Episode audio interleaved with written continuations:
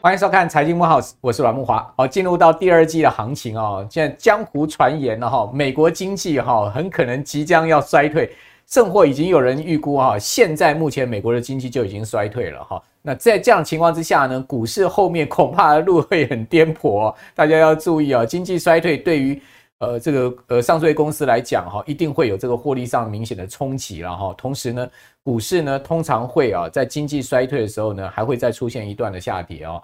但是呢，有没有发现最近债券哈涨得非常的凶？好，债券型的基金也好，ETF 也好，今年的表现哈，也可以讲说是哎，这有点倒吃甘蔗哈。呃，最近整个三月下半月哈，到四月的这个第一周啊，开始出现哇持续上升的一个行情。所以另外一个江湖传言又来了，说呢最近啊，呃这个呃所有的投信投顾都开始在推债券，好说呢现在目前是债优于股啊。哦，大叫大家过去是那个黄金投资定律，什么股六债四，现在改成债六股四了，颠倒过来。哦，所以债券看起来开起来是夯的这个呃不得了。好，那到底是为什么？我们今天请到了哈基金医生冯志源哦来告诉我们债券到底在夯什么。好，以及呢美国出现了哈这个 AT One 哈，应该讲是瑞信哈这个 AT One 减记到零啊，那这个会不会影响到债券基金啊或者是债券 ETF 的投资呢？哦，那会不会投资人又踩到雷了呢？好，这些重要的关键问题哦，我们今天都要请教智源。智源你好，慕驊，大家好。好，那等一下在请教智源之前呢，我们先来看一下哈，呃，为什么江湖传言现在哈债券会优于股市哈？主要是担心美国后面经济衰退。我们节目昨天不是有跟大家讲那个 ISM 的制造业跟服务业 PMI 吗？我们没有讲得很清楚。我们今天特别啊把这两张图秀给大家看一下，你就知道说啊。哇，美国现在不管制造业、服务业啊，都开始一步步的在往这个衰退的危机走哈。大家看到最新啊，美国公布出来这个三月的 ISM 的制造业 PMI 哈，哇，这个是创下近三年的新低哦，是跌到了二零二零年五月。大家还记得二零二零年三月是疫情爆发，等于说是跌到疫情以来的这个最低了哈。ISM 的这个呃制造业的 PMI，大家是看到这个绿色的这条线跌到了四十六点三，是持续往下掉。好，另外呢，三月标普全球制造业 PMI 四十九点二，因为它是全球，呃，是往上升，所以美国呢是比全球的情况来的差了。但这个全球的部分，它可能还包括欧洲啊，哦，中国啦，哈，所以相对没有这么差。但是呢，呃，如果你单看美国的话，它已经跌到四十六点三了哈，四十六点三算是呃这个不但是低于五十的分界线，而且是持续下探哈，到这个三年来的低点。好，那另外我们可以看到哈，呃，在非制造业的部分，就服务业的部分哈，那三月公布出来的数字哈也不好哦，在本周你看到三月这个呃呃非制造业服务业 PMI 掉到五十一点二，二月是五十五点一哈，一下掉到五十一点二，重衰的这个点数非常的多哈，那是非常陡峭的往下掉。那五十是分界线，等于说跌到五十一点二已经跌快跌破分界线。那如果说呢这个 ISM 的非制造业指数啊，这个 PMI 再跌破了五十的话，就是。最近哈，这差不多半年以来第二次跌破五十哦。那我我看哦，这次要再弹回五十以上就难了。看起来这个非制造业部分要跟服务业一样啊，往下沉沦了哈。啊，其中啊，我们看到在呃新订单的部分哈，它的一个大幅趋软的一个状况更明显。还有呢，新出口订单哦，在这一个呃非制造业 PMI 里面的分项指数，新订单、新出口订单哦，都是一个持续疲软，甚至是一个暴跌的情况。好，所以看起来啊。呃，这两个指数呢，告诉我们什么？美国的经济真的非常有可能现在就已经衰退，甚至呢是呃即将要衰退哈。这个衰退这两个字呢，可能会是第二季哈在股市投资的一个主轴。但在这样的状况之下，债市就有机会了哈，因为联准会看起来利率要再往上升的空间不大了，衰退你还升息，你搞什么啊？所以市场一定会有这样的一个想象嘛。那另外，我们看到台湾也反映这样的状况哦。中经院哦，在这个礼拜公布出来的采购呃经理人指数，在制造业的部分，哇，砰一下也跌破了五十，这怎么回事？先前呢，啊，跌到非常低哈，往上拉，拉到了这个五十点一，也就是说，在呃呃此前去年第三季、第四季的时候，大家很悲观嘛，然后那时候都在讲去库存、去库存，就那呃这个指数呢是。呃，在制造业的 PMI 部分呢，好跌跌跌到了这个五十以下，持续下探之后呢，诶，感觉今年第一季没那么差哦，往上拉拉到五十一点四，但是呢，最新公布在本周出来的数字哈，哇，这个三月呢掉到四十七点三，掉下去掉也蛮多的哦。这个其实跟美国的趋势完全一样，哦，所以我们用这两个啊，呃，台美的一个呃制造业的 PMI 来给各位对照一下，你就知道说呢，内需的状况，台湾的 MNI 哦，就非制造业的部分还好，哦，还在五十以上，维持一个扩张哈，呃，小幅上升的一个状况，但是制造业完全跟美国同步啊，哦，所以在上市柜公司的获利，哦。今年第一季啊，有很大的考验呢。去年第四季已经腰斩了，今年第一季肯定在衰退，只是衰退多少而已。哦，所以为什么刚刚讲说股市哈，大家要稍微小心一点啊？就为什么是这样的一个状况？主要原因就是第二季恐怕基本面考验要来了哈。这昨天我们节目有跟大家讲哦，所以今天我们要再次请教智原哈，从基金 ETF 的角度来看哦，我们第二季的投资的趋势是什么？那检视一下第一季的呃基金 ETF 的绩效。那智原怎么看这样的一个情况？感觉起来，美国经济看起来是要衰退，欸。对，没错，这不是一个狼来了，好像狼已经来了。对，已经来了，而且我觉得不确定性还是很高哦。而且慕驊哥刚刚有提到，就是美国跟台湾其实都面临一个景气的一个问题。嗯。呃，国际货币基金的一个总裁乔治艾娃，他其实有提到，就是说，呃，因为通膨的关系，因为全球的央行不断的一个升息，再加上俄乌战争的一个关系。所以呢，全球的一个经济成长率呢，今年可能平均呢会低于三个 percent，而且他提到哦，未来五年可能都会持续低于三个 percent。那这样的一个水准是多多久多久以来最差的水准呢？是过去三十几年以来最差的一个水准。所以，因为呢，过去来讲哦，像中国跟新兴亚洲，他们普遍经济成长率平均都超过五个 percent，所以它可以拉高整体全球的一个。一个经济成长率，但是现在中国也不行了，新兴亚洲也是很危险，对，所以整体的一个景气状况真的是比较动态、比较动荡一点哦。所以我们还是提醒投资朋友，就是说，今年在第一季，可能我们看台股、看美股，哎，感觉气氛都还是不错，对啊。但是呢，我们就就讲说，这个科斯托兰尼的这种理论是一样的，这个经济还是主人，那这个股市的表现就好像这个。啊，你养的这个狗一样，它会跑来跑去，嗯、但是最后还是会跑回来主人的一个身边。第二季不要跑回在主人身边了。对，所以这个呢，我们还是要提醒大家，就是在在这个股市的部分的波动还是很大。嗯，股市波动第二季肯定大的哈。这个我自己个人也有这样子的预感哈。好，那刚刚谈到了，就是说今年第一季哈，真的是表现不错。你看费半指数涨二十八趴嘛，哈，那加权指数哈，今年第一季涨了一千七百三十点，涨了十二趴。但我们有句话讲嘛，小时候胖未必是胖嘛，对，搞不好第二季瘦回来哈。当然不要不要讲我乌鸦嘴哈，基本上我们只是这个善意提醒大家要注意风险哈。那么看到第一季真的不错，为什么？你讲说第一季哈，台股的基金的绩效哇。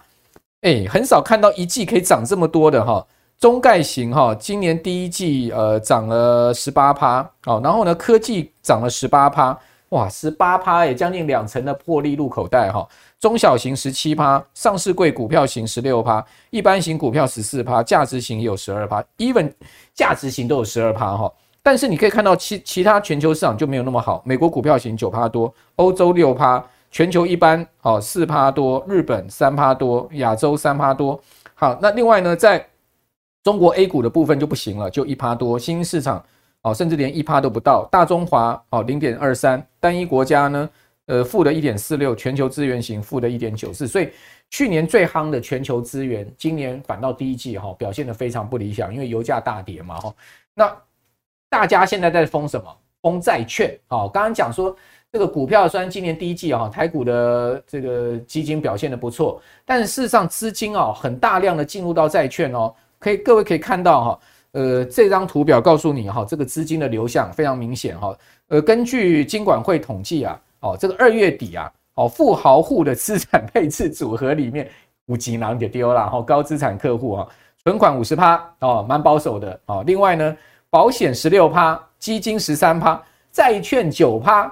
也就是呢，存款加债券就占他们资金比重的六成了哈。这个富豪都把钱放在这里面。另外，银行大举买债哦。今年呢，第二月哦，整个二月份，银行买了两千五百亿的这个债券，比寿险七百五十亿买的还多啊！哇，这个大家买债买的很疯狂哈。那二月资产规模债券 ETF 增加非常多。我们来看一下，不得了哈！这个所有都是债券 ETF，资产规模增加这么多哈，包括国泰永续这个高股息然后呢，元大债券二十年哦，这个有名嘛，零零六七九 B 嘛，哦，还有呢，元大高股息哦，还有呢，中信高评级公司债零零七七二 B 好，这些呢都是资产规模增加非常多的呃 ETF 哈，有的高股息了，有的这个呃债券 ETF 哈，呃，根据台湾指数公司的一个报告显示，二月增加最多的 ETF 前十名有八档。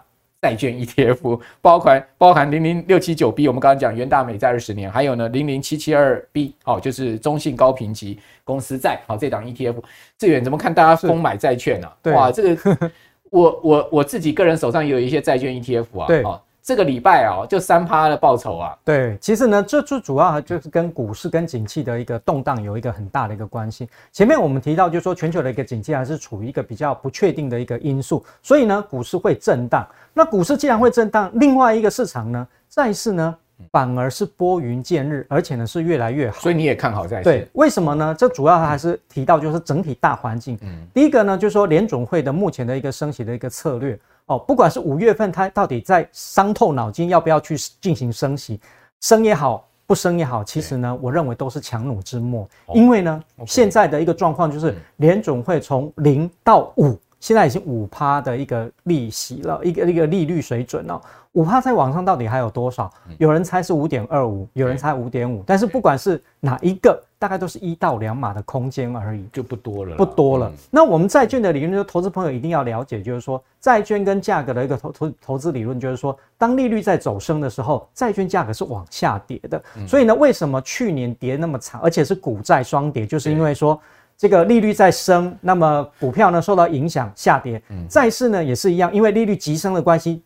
价格一直往下掉，可是今年不一样了。我们有告诉大家，就是说从去年底开始哦，大家就预测说联总会升息的空间呢，真的是相对来讲是比较有限的。所以我们看这个殖利率的变化也是一样。其实呢，现在两年期的公债殖利率大概是在三点八三个 percent，那么十年期公债殖利率呢，现在在差不多是在三点三个 percent。其实最近都已经有一点掉下来了，但是呢。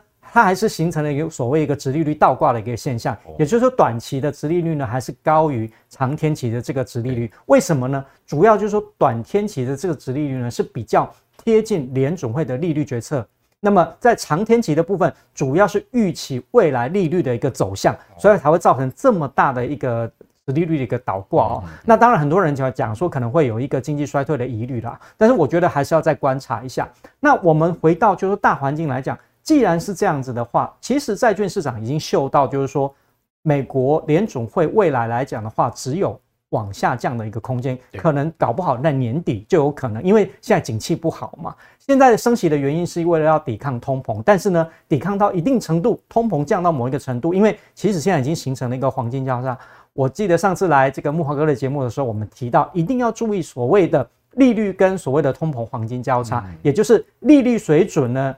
足以高于所谓的一个通膨的一个状况，我觉得通膨现在已经相相当接近了。我觉得说后面来讲的话，我觉得联总会来讲，慢慢的可能会开始停止升息，一段时间之后呢，就会开始进行降息。对，所以债市呢，其实也是这个样子。那么债券 ETF 为什么会涌进这么多？哈，我觉得也是看到这个大环境的一个变化。那么根据我的统计，就是说，哦，其实第一季啊表现最好的这债券 ETF 哦，前十名大概都。普遍超过六个 percent，嗯，好，其实呢，这个也是代表，就是说，在殖利率下滑的一个过程当中，它所产生的一个资本利的。好，呃，所以现在对联准会来讲，哈，升不升，that is not a problem 了，哈，也不是 question 了啦，因为就志源刚刚讲，再升也顶多一次两次嘛，对啊，有非常有可能五月就不升哦，就停在四点七五了。现在是降不降，that is a question 啊，降不降才是问题，降不降考验鲍尔，因为降下去哈。降息有有有可能引发市场恐慌，好，大家想说哇，代志大掉了，你看降息了不得了，所以市场反而可能因为降息而大跌。我讲的是股市哈，所以降不降息才是问题。但是市场现在一般预期啊，联总会今年年底的利率会降回四趴，哦，现在是四点七五，就算升到五趴，哦，到年底会回到四趴，所以呢，呃，预期就是景气要衰退了哈，因为要经济衰退嘛，哈，才会要降息应对，所以这才是真正的问题。好，那至于说。呃，在这样的一个状况之下，股市还未定天呢、啊。但是债市刚刚志远讲说降息哈，或者说经济衰退，其实是有利于债市的。对，好，那债市是这样子哈，去年如果你买到哈，去年前年你买到这些债券 ETF 或者基金，那你真的是 Q 掉大笨手，让你赔很多。但是你如果是最近一个月去买到这些债券基金 ETF，你真的是捡到枪捡到炮哈。我们给大家看一下，哦大家不要骂我说 Q 掉大笨手哈，是真的。你可以看到，啊，比如我们讲国泰二十年美债正二正二哈，哇，这赌很大哈。这一档呢，各位看到这档 ETF 哈。过去一年赔三十八趴了，哦，那半年赔八趴多了哈，但最近一个月涨九趴了，所以你看，你过去半年一年买到利不起 Q 掉多少笨手哦，但是你最近一个月去买你就赚九趴，所以我这个赌很大，我们不看这个正二，我们看哈那个呃，比较没有正的啦哈，就是一般来比较温和一点，国泰二十年美债哈，富邦美债二十年，好，然后呢群益二十五年美债这一些呢，其实刚志远讲说，其实最近哦。都明显上涨，一个月都涨了三趴、四趴、五趴这样涨哦。可他们过去也都是跌十几、二十趴哦，所以。不是说这些 ETF 或基金不好，而是你的时间点很重要了哦。所以呢，Q 点大笨手哈，或者捡到枪捡到炮，是看你进场的时间点，跟这些产品的性质无关。好，那在这样的状况下，要请教智元，就是大家担心说那个什么瑞信 AT1 债券 COCO 棒减记啊，哦对，很狠呐、啊。嗯，那这些会不会被牵连呢？嗯，我觉得应该是不会啊。几个方向，第一个来讲呢，所谓的 AT1 债券或 COCO 棒啊，这些。这些债券呢是属于非投资等级债券，而且呢是在欧洲独有的哈。那所以这种状况，其实我们国内的这些债券的 ETF 基本上来讲都没有投资这一些。好，第二个我们一一直在不管是在慕驊哥的节目里面有。再次强调，就是说，如果投资朋友对于债市有兴趣的话，你还是要优先选择所谓的投资等级债或政府公债。是为什么？因为我们刚刚讲到，就是说政府公债的话，目前来讲，以十年期公债值利率的话，美国就有三点三个 percent。那好一点的这个所谓的企业等投资等级债呢更高。所以呢，我们还是希望说有控制风险的一个情况之下来投资这样的一个债市哦。那另外来讲，整体的一个。波动变化很大，就是说，呃，当然，美国，我觉得美国矽谷银行这个是一个特例，因为他们的一个其实债券债信的一个平等是算不错的哦。但是呢，我觉得就是说，它是比较倒霉一点，因为为了就是要因应这个什么存户的这个压力哈，那所以呢，其实他提早把他所谓的一个持有的一个债券哈卖掉了，因为赔钱卖掉。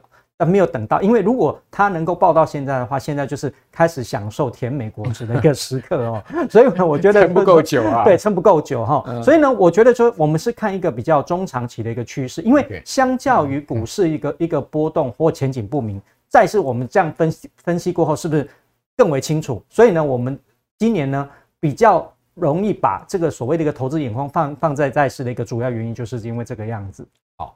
呃，所以智源分析出来，矽谷银行会倒哈，就是没动逃了，撑不够久了。对，好，开个玩笑。好，那我们有发现另外一方面哈，就是所谓的主动式基金、被动式基金的投资哈，就是说我们一般讲主动式，就讲说这个呃，这个台股的一些由基金经理人来操盘，想要打败大盘的这种基金哈。那 ETF 我们一般都讲说是被动式投资，它是指数化投资，跟着大盘走。那我们来看一下哈，台股基金其实最近啊，呃，这一年多灾多难呐哈。哦，虽然说第一季大反弹哦，但是呢，你可以看到哦，去年哦，台股的全年的跌点是史上第二大哦，全年跌四千点，史上第二大，跌幅呢史上第七大。哦，那这个定期定额零零五零还可以创下正报酬哦，但是呢，台股基金怎么会是这样子呢？你看到呃，根据投信东公会的统计哦，投信投顾公会统计，到二月哈，台股基金啊，哦，各位看到这个图表啊，国内投资型。国内投资股票型定期定额人数居然连续十一个月下滑，哎，而且呢，从三十二万人、三十万人大减到二十二万四千人，减幅高达二十五趴，哎，哇，这个定期定额是怎么回事啊？那历史经验就是说，每当台股基金啊定期定额来到低点，代表说股市低点到了，哈，所以这些人都不扣了，代表你可以进场了。就是我刚刚所讲的嘛，到底是捡到大笨手还是 Q 掉枪 Q 掉炮，就看你进场点。哦，所以指数都会出现反转的契机哦。大家可以看到，就是说定期定额的这个人数相对低点哈。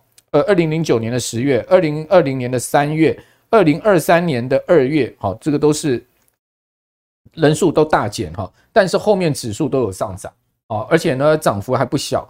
这个要请教志远，就是说定期定额是不是被吓到？好，还有呢就是说到底我们今年呢是自己去选股好，还是去买主动式的基金好？嗯、或者说呢，我们今年就是去买 ETF 好？嗯、对，其实呢，我觉得这个问题啊，最主要就是说，在二零二一年的时候是一个大多头，二零二二年就是一个大修正。对，那我们其实有强调，就是说，对，当行情。好或不好的时候呢，你一定要有自己一个投资的心法。对，那么我觉得大多数一个投资人犯了一个毛病，就是对于定期定额的一个解读错误哦，就是说觉得行情好的时候我赶快用定期定额，那行情不好的时候反而不敢做这样的一个决定。对，那另外来讲就是说，呃，他可能一开始的时候靠好多档基金。那么当行情在下跌的时候，就发现自己钱不够了，所以呢，我们对，所以呢，弹尽援绝，这是很重要的一个原因。所以我们一直强调，就是你要做定期定额，第一个，你一定要确保，就是未来你投资的这堆投资标的呢，未来有一个至少三年的这个粮弹。如果你没有这个三年的粮弹的话，你不要做这样的一个投资，因为你可能中间来讲，你就会面面临钱不够的一个这样的一个问题啊。另外来讲，到底是主动好还是被动好哦？我觉得其实都好。我这边呢列了这个这个列了，到底要怎么选嘛？李博环球分类里面呢，在第一季的这个类型基金的一个排行，你会发现到去年表现最差的，像中小型的股票型基金、资讯科技啦、台股啦、电讯啦，哈。这一些呢，其实来讲哦，反而是变成在第一季表现是非常突出的，对，颠倒了哦，颠倒了哈。另外来讲，就是有一些，其实我们看到像呃 LV 啊或。这个 Prada 这些精品类的一个公司，他们表现的其实是相当不错的。所以你看，在欧洲的部分呢，这种所谓的非必需消费品啊，就像 LV、爱马仕这一些，其实来讲啊，这些投资这些股票的一个基金呢，表现也很好。那么欧洲的部分哦，跟这些精品相关的，当然就是意大利，意大利，还有包括说欧元区的 一个股票型基金，其实来讲啊，这些主动型的一个基金呢，其实表现的都还蛮不错的。那另外提醒大家，就是说去年。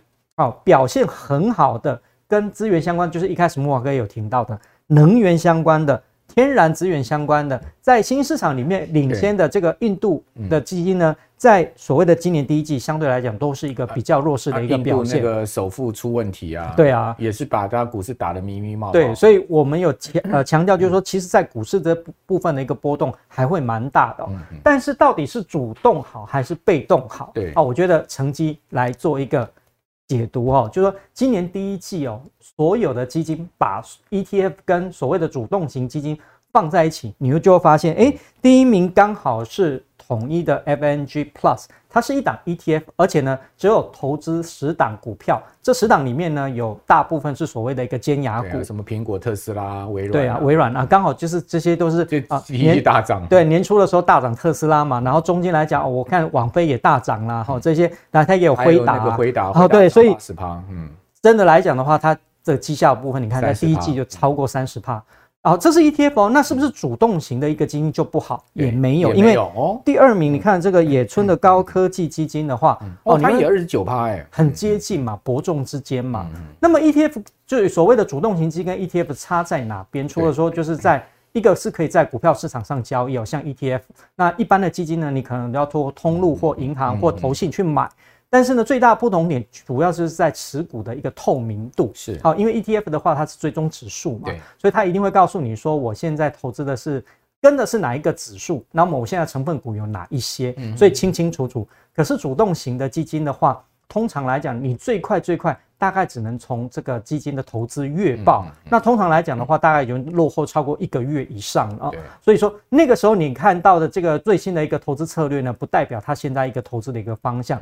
但是呢，其实这个图表就是告诉大家，就是说这个排行榜其实呢主被动都有。那我个人认为说都好哦，只是看你的一个投资目标。如果你希望就是说。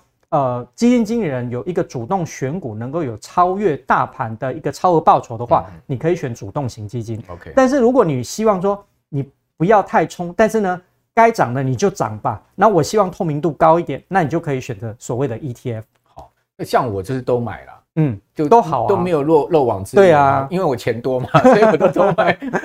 观众没有你前面那么多的话，开个玩笑，你前面有那么多的话，你就可能要挑一下。对，哦，或者说你把你的钱做一些分配，就基基本上，我觉得 ETF 跟基金都有他们各自的长处了。哦，那呃，如果你钱真的够多的话，其实你都都都布局一点哈。我觉得呃，用定时定额其实是不失为是一个很好的策略哈，在呃主动式的一个投资。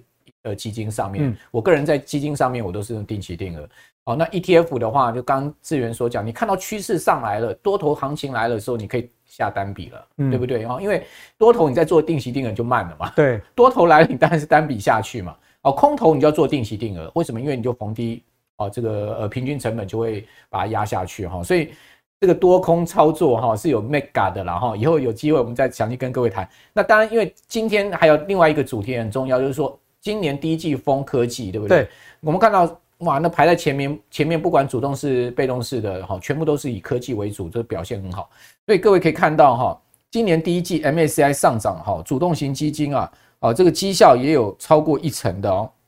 好，那整个 MSCI 世界指数是涨五点五八趴哦，主动型基金呢这一段时间呢也缴出不错的成绩单。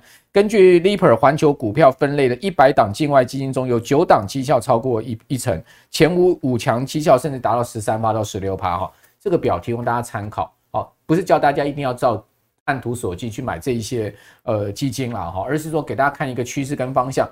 还有一个趋势方向很重要，就今年第一季，如果你在这个基金投资上面你没买到科技的，其实你的报酬率就没那么好，因为所有涨幅居前的全部都是科技，生技相对就表现不好，哦，就是生技过去大家很喜欢投资，但生技今年第一季表现真的是拉差。哦，到底为什么会是这样子？以及科技是今年还会再继续夯下去的吗？生技难道不会翻翻上来？会不会又颠倒来？这个请教志远。对啊，最近我的这个基因医生的粉丝也有粉丝朋友来问说，为什么会有这样的一个状况？生技我那么烂呢？对对对，那我觉得最大的一点就是说，第一个。我们讲说生计哦，跟景气的一个关联度，通常来讲它是会比较抗景气，也就是说在景气不好的时候它会抗跌，哦，那景气好的时候，如果行情好的时候它会抗涨。嗯，那么我们有讲到第一季是不是行情还不错？对，所以呢，这个生技基金相对来讲就没有这么的一个吸引人了。对，没有。那第二个呢，就其实第一季的行情，我觉得是两家公司救了整个全球的一个科技股的行情。嗯，第一个那当然是。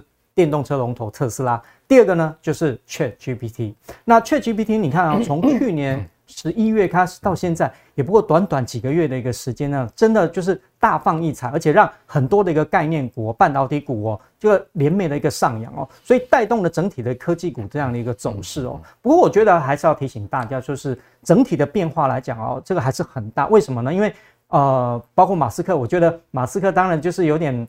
就不讨葡萄说葡萄酸，因为 OpenAI 其实本来是马斯克是创办人，对啊，然后只是中途他退出了，他退出了嘛。嗯、那他没有吃到这个甜美的果实，他现在就说啊，大家不要这个依靠 AI 啊，不要发展这个 AI 过度啊。那但是呢，我们还是有看到，就是说像这个所谓的意大利这个用政府级的这样的一个管控哦，来控制所谓的一个。呃，ChatGPT 类似像这样的一个 AI 的一个发展哦，也就是说这个部分来讲的话，它会有呃，在所谓的资料保密的一个部分呢，我觉得来讲的话还是会受到挑战。但是我觉得说趋势上来讲还是呈现哦持续往上，只是说中途来讲可能会因为这个事件的一个波动哦，像最近来讲的话，费半的一个波动也会比这个过去来讲会来得大一点，所以还是提醒大家，就是说趋势主流是正确的，但是中间的波动的话，可能要小心一下。好。呃，等于说科技基金还是可以买啦，对对，生技也不用看坏了，哦，说不定第二季科技掉下去，生技就上来了，对啊，哦，所以呃平平均分散布局哈，鸡蛋不要放在同一个篮子里面哈，大家呃基金 ETF 多买一点，定时定额这个策略多用一点哈，呃，如果你对单笔投资比较没有把握跟信心的话，其实基本上用定时定额就准没错，对，只是说呢，呃，定时定额它就要。